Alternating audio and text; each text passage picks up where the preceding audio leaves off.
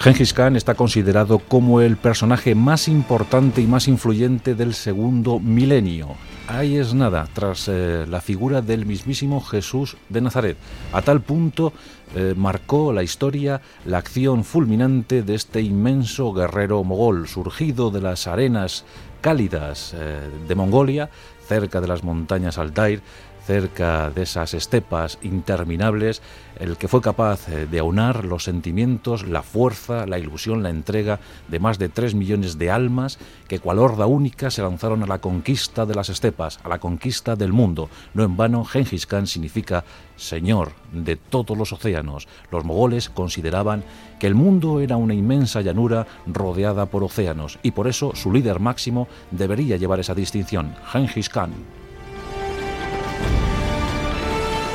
Tras la muerte de Genghis Khan, los dominios de los mogoles se extendían por la práctica totalidad del continente asiático. Sus herederos iniciarían la impresionante conquista de China, pero en el siglo XIV la cosa había venido a menos, y la verdad es que todo el imperio del Khan se había disgregado en miriadas de canatos que intentaban más o menos ejercer presión, poder o ejercer la autoridad militar sobre el resto de sus vecinos. Los mogoles se perdían en guerras fratricidas, se olvidaban de conquistas añejas, perdían la ilusión por avanzar hacia el continente europeo. Pero una figura fue capaz de recuperar esa perdida ambición. Su nombre, Timur. Si Genghis Khan eh, tenía el nombre original de Temujin, forjador de hierro y acero fino, Timur significaba hierro. Y un apelativo añadido a ese nombre, Lan. Timur Lan. Conocido por los viejos europeos como Tamerlán. En definitiva, el cojo. Como digo, fue un personaje impresionante, el más temido de su tiempo, el más carismático. Sus conquistas se extendieron por más de 8 millones de kilómetros cuadrados. Esto es el doble de lo conseguido por Alejandro Magno, una de sus referencias históricas, uno de sus eh, personajes más admirados y siempre, siempre dispuesto a imitar la verdad es que Timurlan eh, tiene una biografía eh, prolija, llena de datos, de acontecimientos, porque fue un hombre que, eh, aunque iletrado, gustó mucho de la cultura y quiso rodearse de las mentes más lúcidas de su tiempo. En consecuencia, embelleció su capital, Samarcanda, la mítica, la legendaria Samarcanda, de donde partían las caravanas de la ruta de la sal y de la ruta de la seda. Samarcanda fue una ciudad majestuosa, pero también ensalzada por los poetas, por los literatos, los mismos que eh, acuñaron eh, términos elogiosos para el líder que les pagaba, que les imponía, que les exigía. Tamerlán, el hombre más importante sin duda alguna del siglo XIV. Vino al mundo en Ket, una localidad cercana a Samarcanda, el 10 de abril de 1336.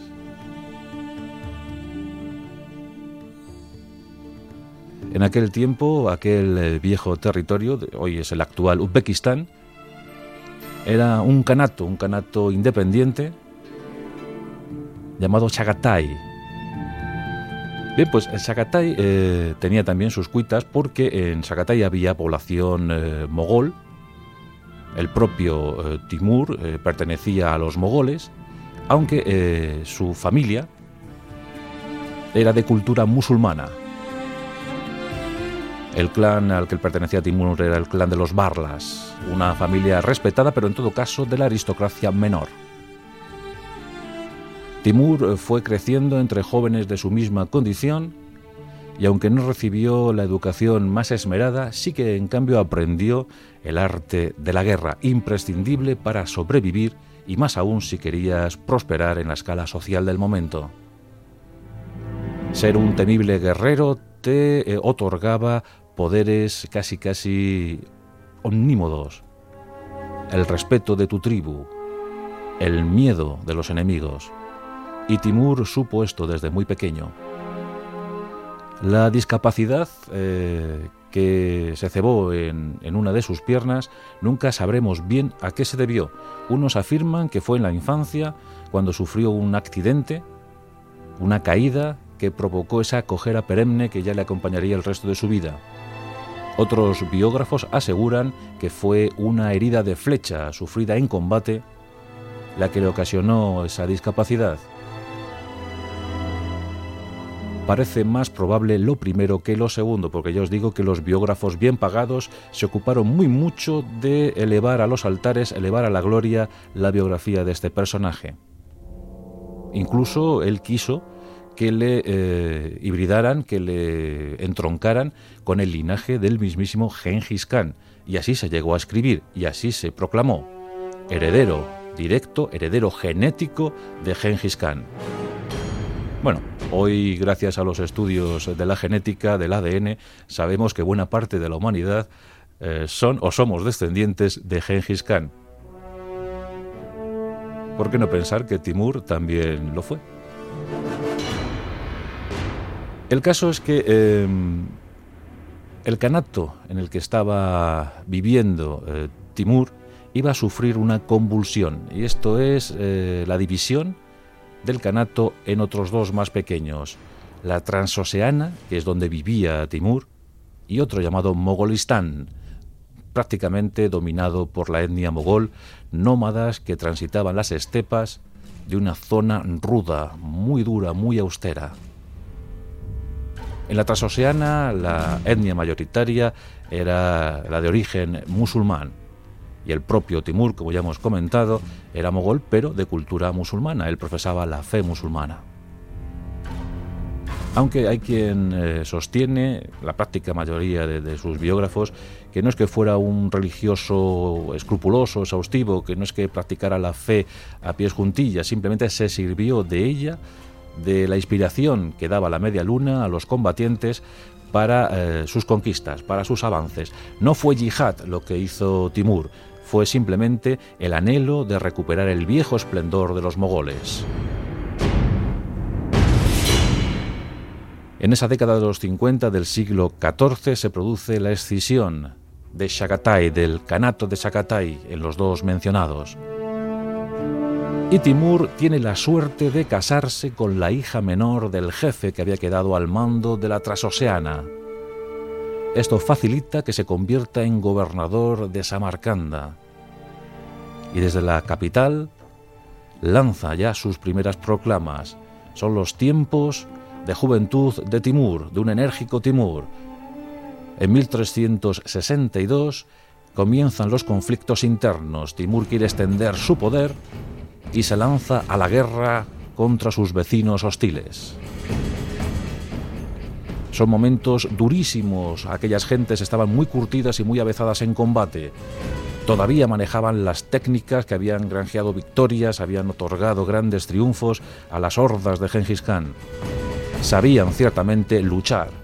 Su principal pericia bélica radicaba en el combate a caballo. Un mogol de aquella época podía cabalgar a todo galope y lanzar flechas certeras contra el enemigo sin inmutarse, sin caerse del caballo, sin eh, mayores peligros. Eran auténticos eh, centauros, unidos permanentemente a su equino, podían vivir, comer, dormir encima del caballo. Por tanto eran combates atroces, porque sabían muy bien que se jugaban.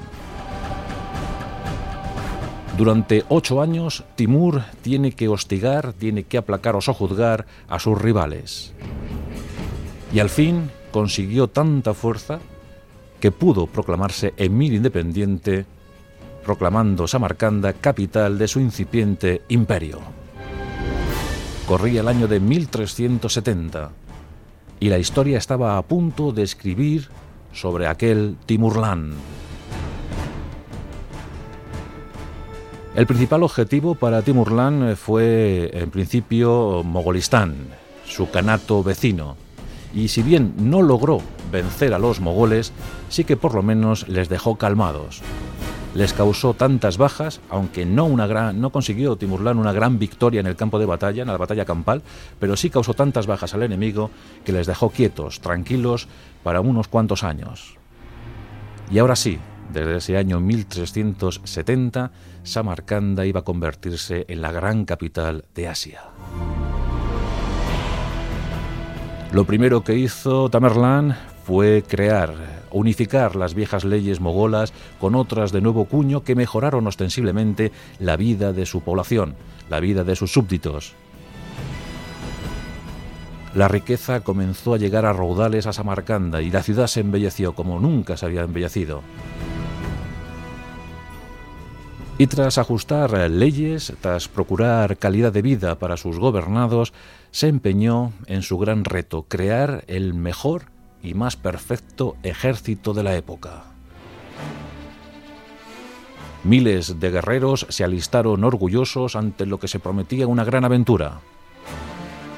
Tamerlán quería conquistar el mundo, pero no el mundo circundante a su reino, no, el mundo en su plenitud, en su extensión. El objetivo era completar el trabajo de Genghis Khan. Miles de hombres, escasos de fortuna y casi siempre hambrientos, se sumaron al esfuerzo de Tamerlán y se alistaron en su horda. Se preparó un ejército como jamás había visto en aquella época, en aquella zona, en aquel territorio. Más de 200.000 jinetes preparados para el combate, preparados para la expansión territorial y bélica. Se entrenaron durante años, más de cinco años dicen que tardó Tamerlán en preparar su ejército a conciencia. En ese tiempo, eh, muchísimos eh, ingenieros, eh, muchísimos arquitectos y expertos en las cuestiones agrícolas se desplazaban por delante de las tropas que iban a avanzar hacia Oriente y Occidente y sembraban los caminos con grano, con semillas. ¿Esto para qué? Pues para que los ejércitos de Tamerlán, según fueran avanzando, se fueran encontrando ese grano ya pleno para ser recogido y de, forma, de esa forma pudiera abastecer a los ejércitos impresionantes que se estaban eh, preparando. Tamerlán, como os digo, era un hombre ingenioso, un hombre muy lúcido, un hombre que apenas descansaba, excesivo en todos los términos. Le gustaba beber como el primero, le gustaba gozar de la vida como el primero. Mundano, claro que sí, pero también muy interesado en las bellas artes, en la cultura, quería crear un imperio y sabía que necesitaba intelectuales, que necesitaba buenos asesores para asentar los cimientos de su particular y especial edificación imperial. Los generales pasaron revista a las tropas y al fin, en 1380-81, se dio inicio a la gran campaña de Tamerlán.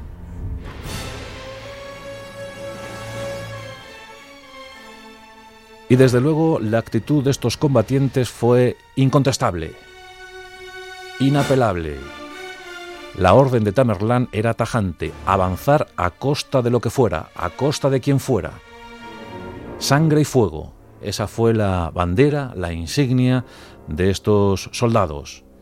Los mogoles eran feroces y no tenían piedad alguna con los enemigos derribados a los que consideraban cobardes. De esa forma, la mancha de Tamerlán se fue extendiendo por Asia. Los territorios de las actuales Afganistán, Irán, Irak, Turmenistán, Uzbekistán, Kazajstán, parte del norte de la India,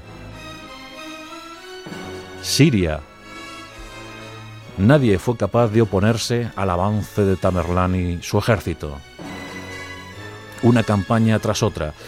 Eh, diferentes cuestiones se hicieron muy populares en aquel tiempo, y es que los soldados de Tamerlán tenían eh, curiosas costumbres. Por ejemplo, tras una batalla victoriosa, tenían la delicadeza de decapitar a los prisioneros, coger las cabezas de los cadáveres enemigos y con ellas formar eh, túmulos a forma de pirámides.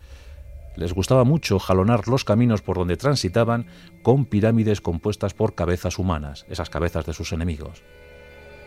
Esas cabezas, esas pirámides se hicieron tremendamente eh, populares y los signos, eh, siempre el anuncio de, la masacre inminente, pues facilitaba que muchos pueblos no presentaran ninguna resistencia, que simplemente huyeran desalojando las ciudades, los pueblos, porque temían enormemente, temían eh, ser pues parte de esas pirámides algún día.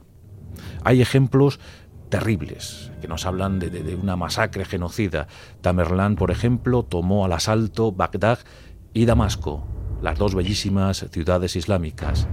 Como presentaron algún tipo de resistencia ante el avance de los mogoles, pues en Bagdad, por ejemplo, Tamerlán ordenó decapitar 90.000 de sus habitantes. Esto es prácticamente la, casi la, población que había en ese momento en Bagdad, de los que no pudieron oír. 90.000 90 fueron decapitados.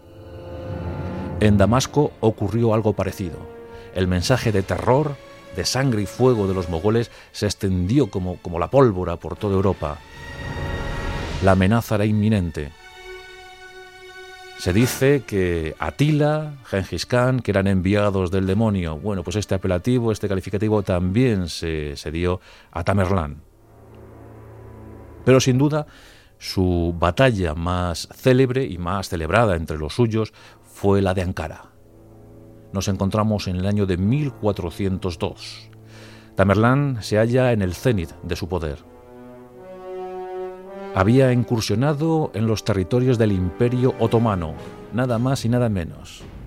Aquel que estaba a punto de eh, dinamitar, de hacer saltar por los aires al Imperio Bizantino, se vio frente al poder de las hordas mogoles de Tamerlán. Al frente del Imperio Otomano se encontraba Bayaceto I, un personaje curioso que no había, bueno, no había dudado en matar a su propio hermano para obtener el poder. Muy conocido, por ejemplo, en Kosovo, porque aquí es donde se dio en 1389 la famosa batalla de los Mirlos, la, famosa batalla que reivindican los serbios como un día de identidad nacional, una derrota total, por, cierto. Y bueno, pues Bayaceto I fue el que mandaba las tropas otomanas que acabaron con, con tantos y tantos serbios en la batalla de los Mirlos, en Kosovo. Bien, pues desde ese año de 1389 los serbios rendían vasallaje a Bayaceto I y formaban parte de sus ejércitos. La caballería serbia formaba parte de esos ejércitos, así como otras, eh, pues por ejemplo la caballería tártara también formaba parte del Imperio Otomano, los genízaros, los cautivos cristianos que formaban como, pues casi como mercenarios al servicio de los otomanos. Un ejército en todo caso de grandes dimensiones, un magnífico ejército y el avance de Tamerlán no fue ignorado por Bayaceto I, quien reuniendo todos sus efectivos, en ese momento, es curioso esto, pero en ese momento Bayaceto I se encontraba a punto de asestar un golpe definitivo a Constantinopla. Estaba a punto de derribar las murallas de Constantinopla. Ese hecho se produjo también a cargo de los otomanos en 1453, poniendo fin de paso a, la Edad Media. Pero en ese año de 1402 ya los otomanos rodeaban, asediaban Constantinopla. Bien, pues Bayaceto tuvo que levantar el sitio de la ciudad bizantina para enfrentarse al peligro inminente que representaba Tamerlán y su horda, su horda magnífica. Dicen algunos que esa horda estaba compuesta por más de 800.000 efectivos. Otros consideran, y esto se explica muy bien en las academias castrenses, que en aquel día se pudieron reunir en uno y otro bando hasta dos millones de hombres. Por tanto, sería la batalla de Ankara, la de 1402, una de las, eh, uno de los combates más grandes de la historia. Se iban a enfrentar dos conceptos bien diferenciados de entender la guerra. A un lado, Bayaceto I, que formaba en línea central con sus genízaros su infantería otomana considerada de las mejores del mundo, confiando las alas, los extremos, uno el izquierdo a los tártaros, tropas auxiliares tártaras con caballería otomana, y el derecho a los serbios. Dicen que había más de 20.000 caballeros, más de 20.000 jinetes serbios al servicio de Bayaceto en ese, en ese flanco. La formación turca Decían los que vieron la batalla, los que presenciaron la batalla, muchos embajadores, dos de ellos castellanos, por cierto, pues muchos de esos embajadores llegaron a escribir sus crónicas y contaron que la formación eh, otomana de la Media Luna era abrumadora. Masas enormes de soldados preparados listos para el combate. Y frente a ellos, Tamerlán. ¿Y qué traía Tamerlán? Tamerlán había confeccionado un ejército también prodigioso. En él destacaban las unidades de elefantes, elefantes de la guerra, elefantes de combate.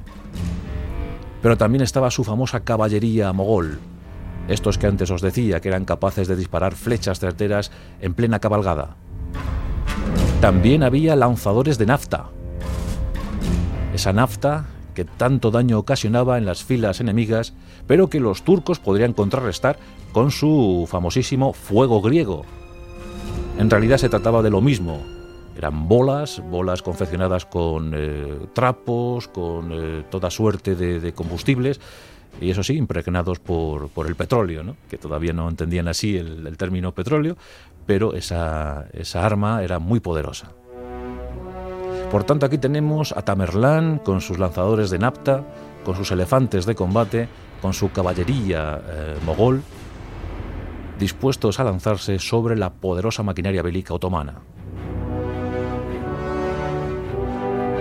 Tamerlán, además de jefe vigoroso, era también muy, muy inteligente.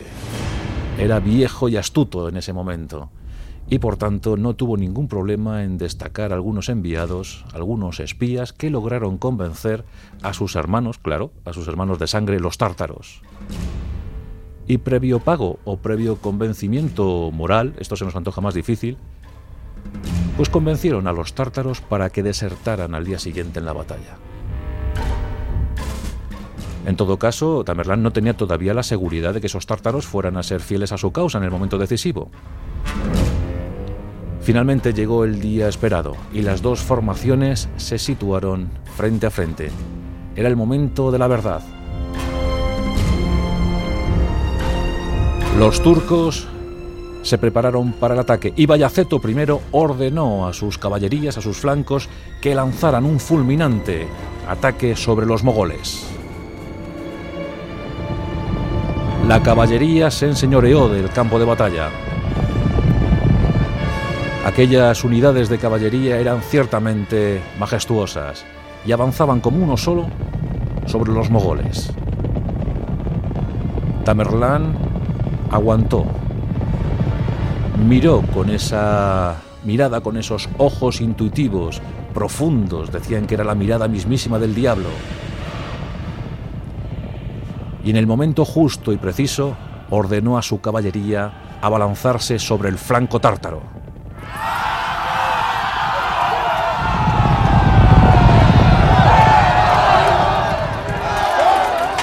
Fue un choque brutal, pero tal y como había previsto Tamerlán, la caballería tártara se pasó de un bando a otro.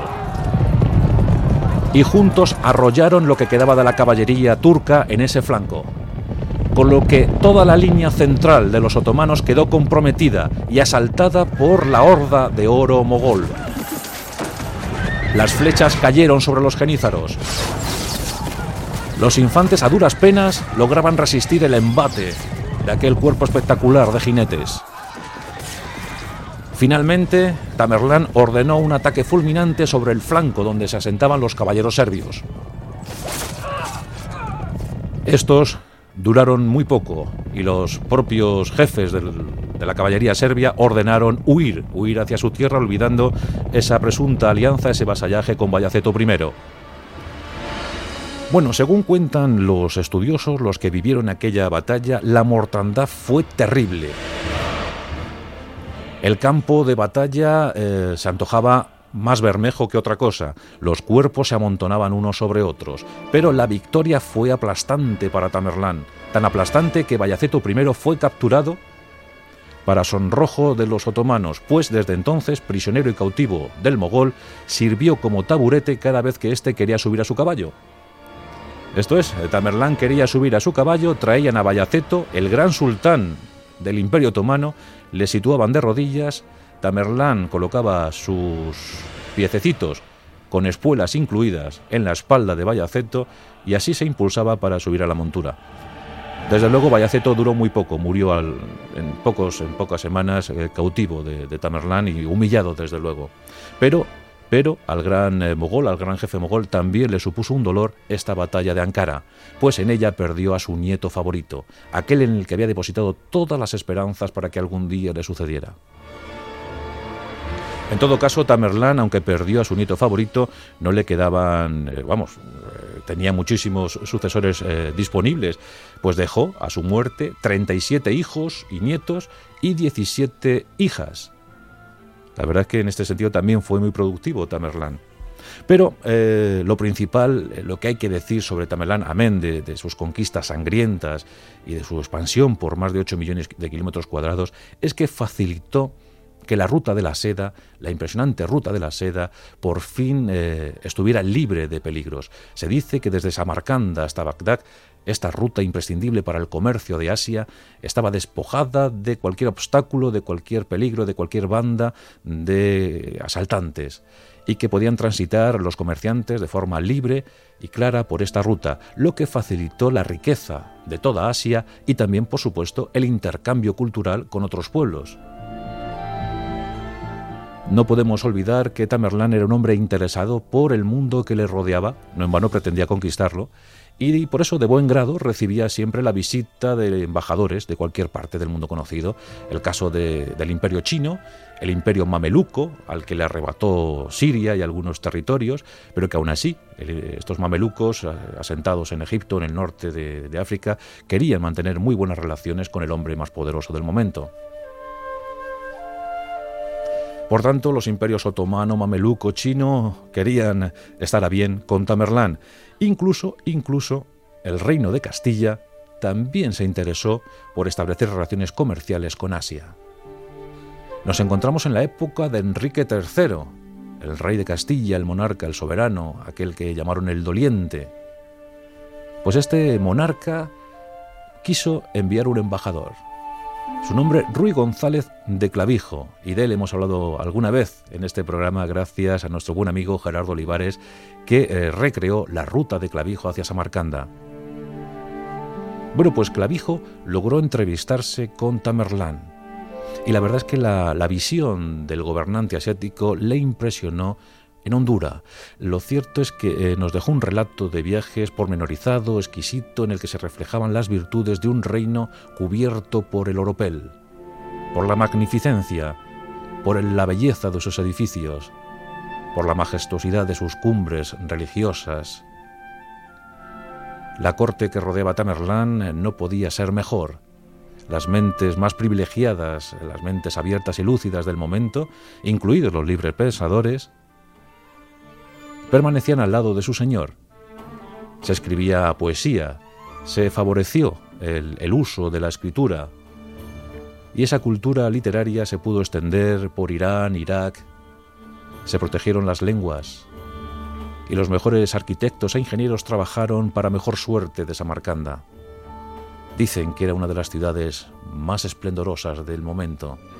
Según nos contó Clavijo, era muy parecida en dimensiones a Sevilla,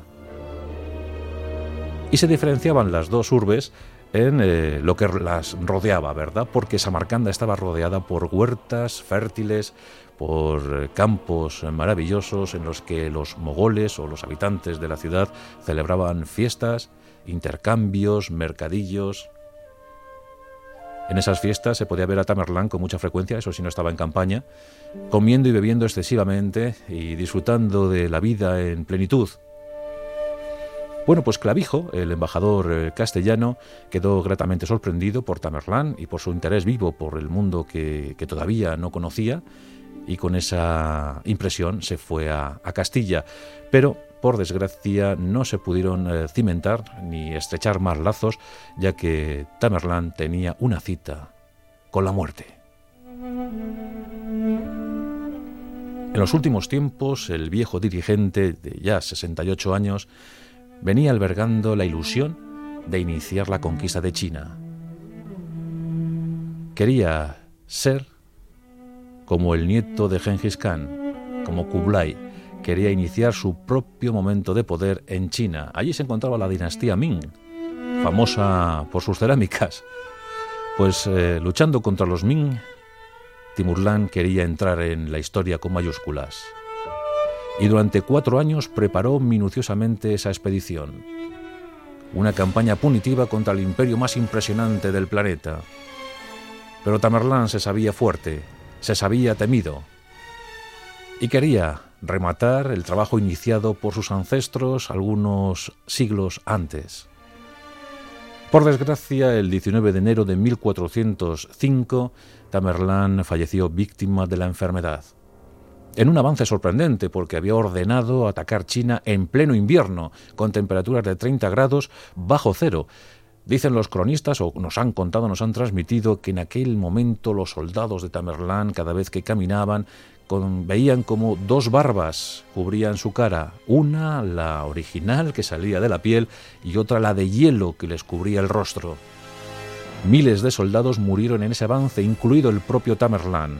Falleció en Otrar, en el actual Kazajstán. Se encontraba a pocas jornadas de Samarcanda.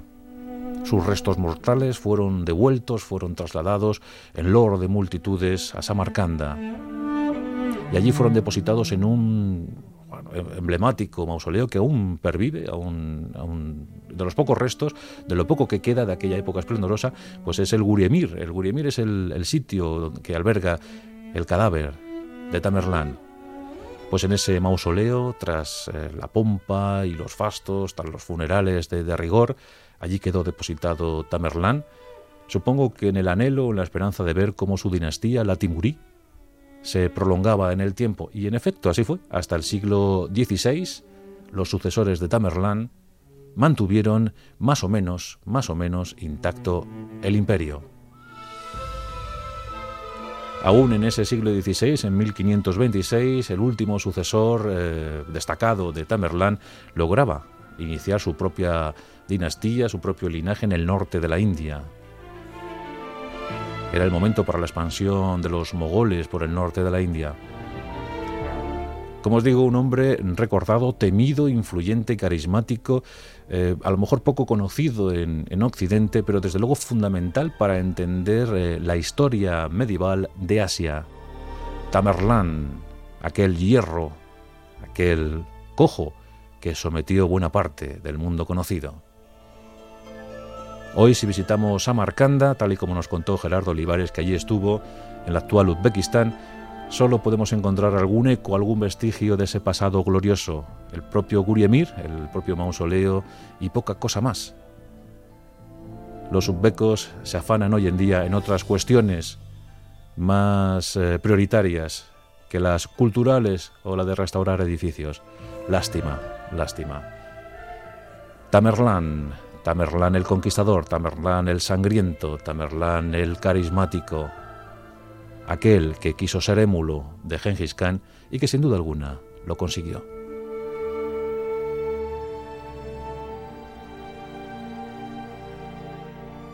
En Onda Cero, La Rosa de los Vientos, Juan Antonio Cebrián.